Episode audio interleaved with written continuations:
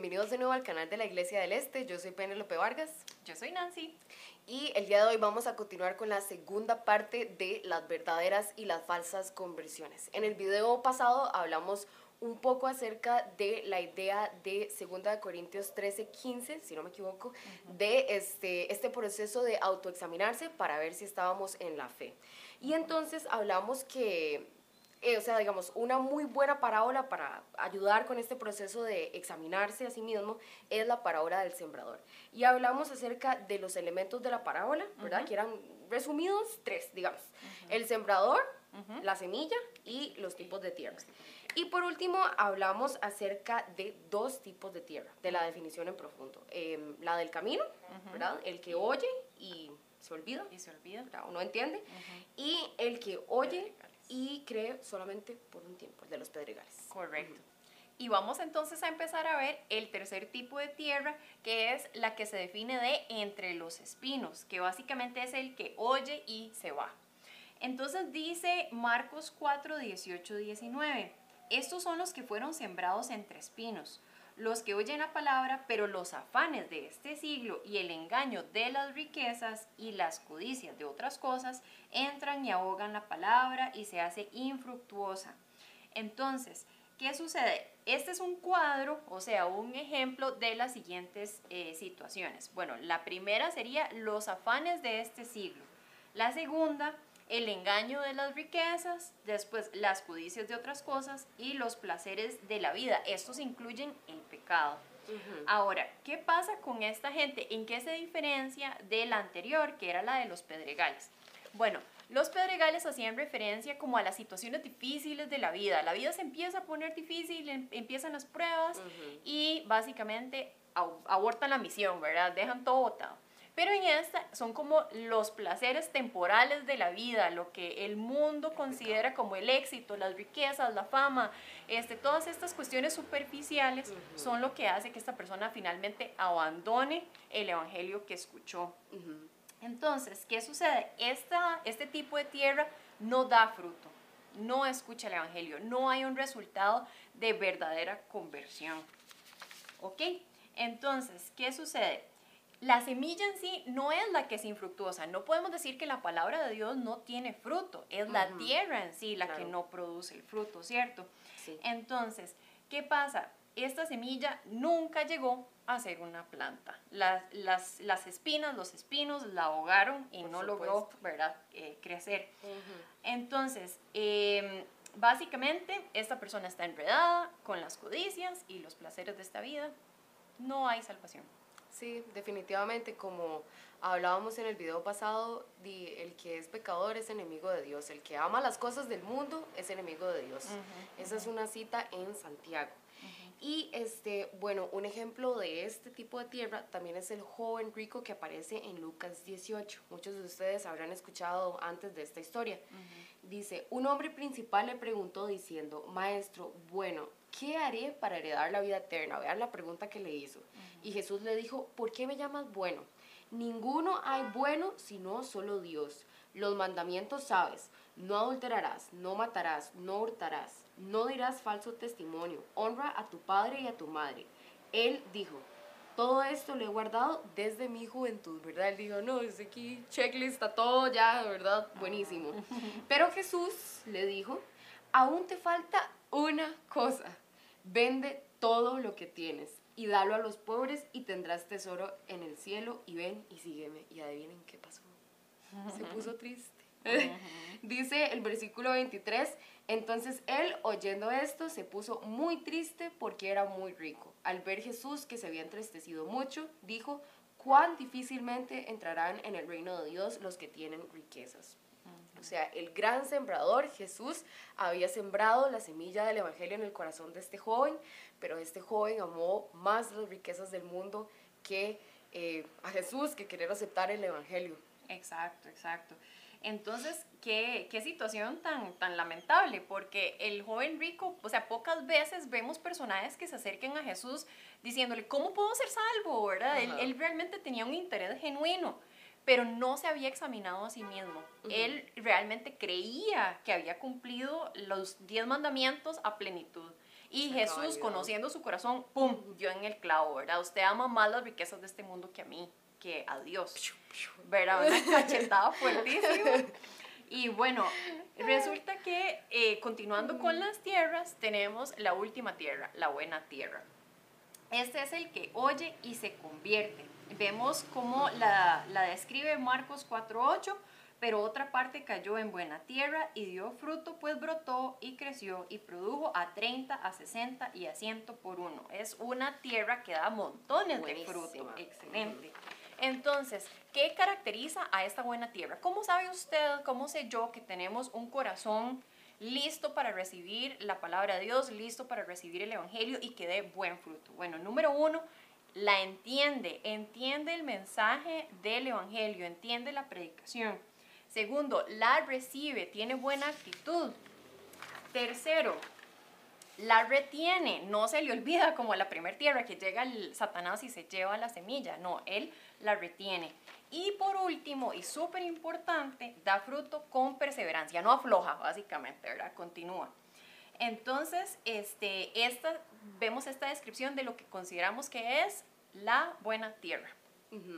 Bueno, y hay un elemento muy importante que hay que discutir sobre este pasaje o sobre este tipo de tierra, y es que en Lucas 8:15 dice, mas la que cayó en buena tierra, estos son los que con corazón bueno y recto retienen la palabra oída y dan fruto con este, perseverancia. Lo que quiero que noten es la frase con corazón bueno y recto. Y aquí es donde viene el disclaimer, la aclaración de esta frase, porque Sí. es que tenemos que entender que no existe un corazón bueno y recto naturalmente. No. ¿Verdad? La Biblia dice que todos somos malos, hasta el mismo Jesús cuando tuvo la conversación del- con el hombre rico, Jesús mismo, Dios en la carne, le dijo, ¿por qué me llamas bueno? me o sea, bueno? no hay ni uno solo bueno. Es. Entonces, esto es importante. Digamos, en la vida real, cuando alguien llega y siembra, nadie, o sea, usted no llega a la tierra y de una vez tira las semillas. No, no, no. O sea, la tierra pasa por un proceso de preparación, por así decirlo.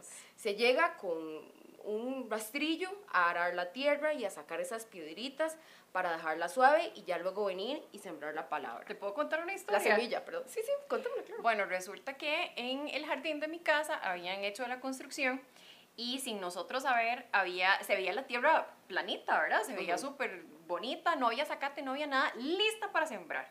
Entonces llegó mi papá y compró un montón de plantas con flores súper bonitas y sembró de todo, ¿verdad? Huerta orgánica. Huerta orgánica, no, no, no tanto, no tanto. 15, 22 días después todo estaba seco.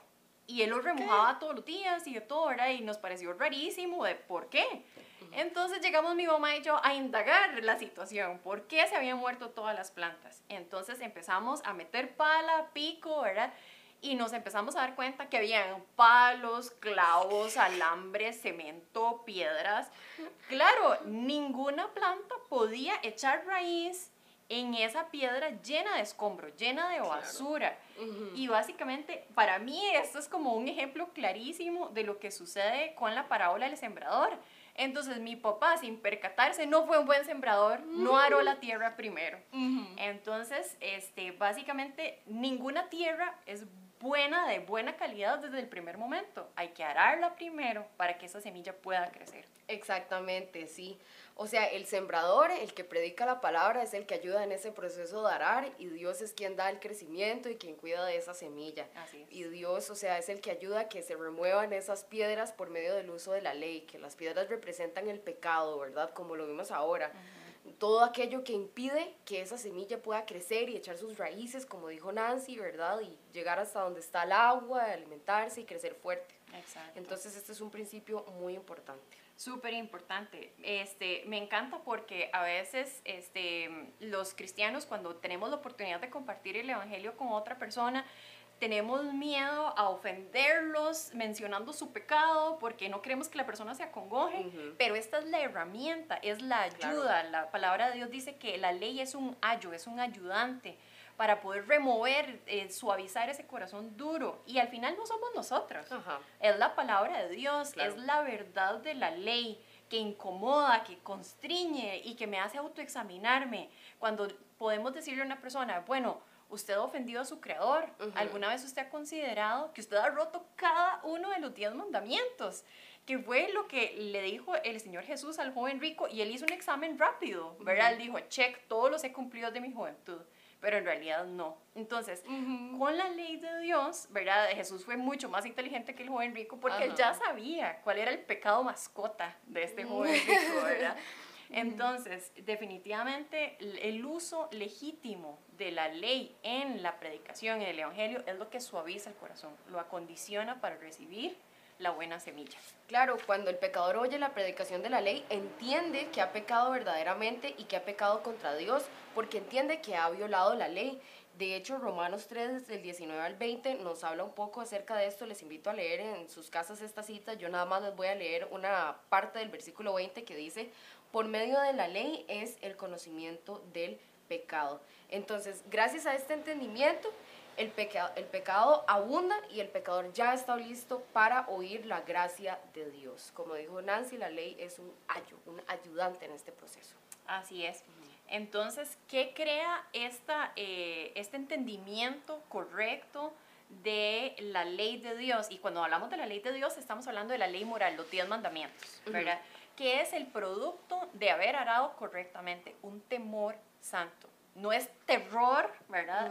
Es un miedo sabiendo que hay un Dios, mi creador, que está airado contra mí porque yo lo ofendí personalmente a él, ¿verdad? No, es, no me está comparando con otra persona, me está comparando contra la santidad de él. Y entonces ya yo puedo ver mi pequeñez, mi suciedad y empiezo a sentir temor en mi corazón de qué me espera en ese juicio y que no me va a ir bien si no me arrepiento de corazón.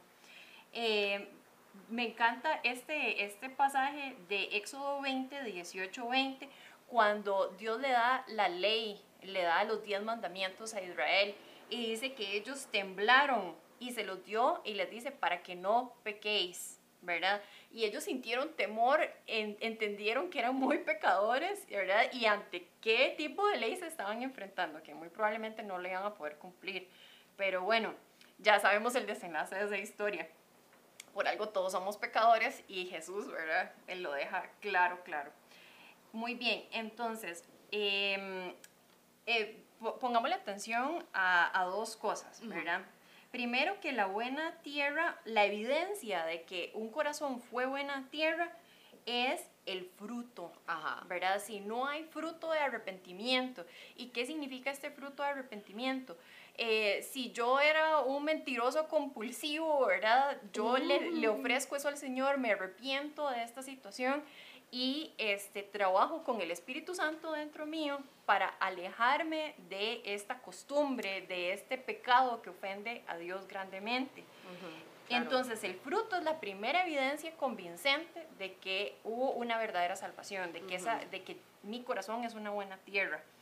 Y la segunda es que retiene la palabra de Dios, la escucha y no se aparta, sino que persevera, ¿verdad? Entonces esa continuidad es una de las dos evidencias de que mi corazón fue una buena tierra. Sí, así es.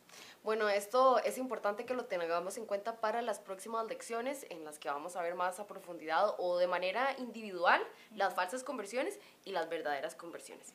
Y bueno, eh, es importante que hablemos de que hoy en día entre los cristianos hay algunas falsas enseñanzas respecto a la parábola del sembrador.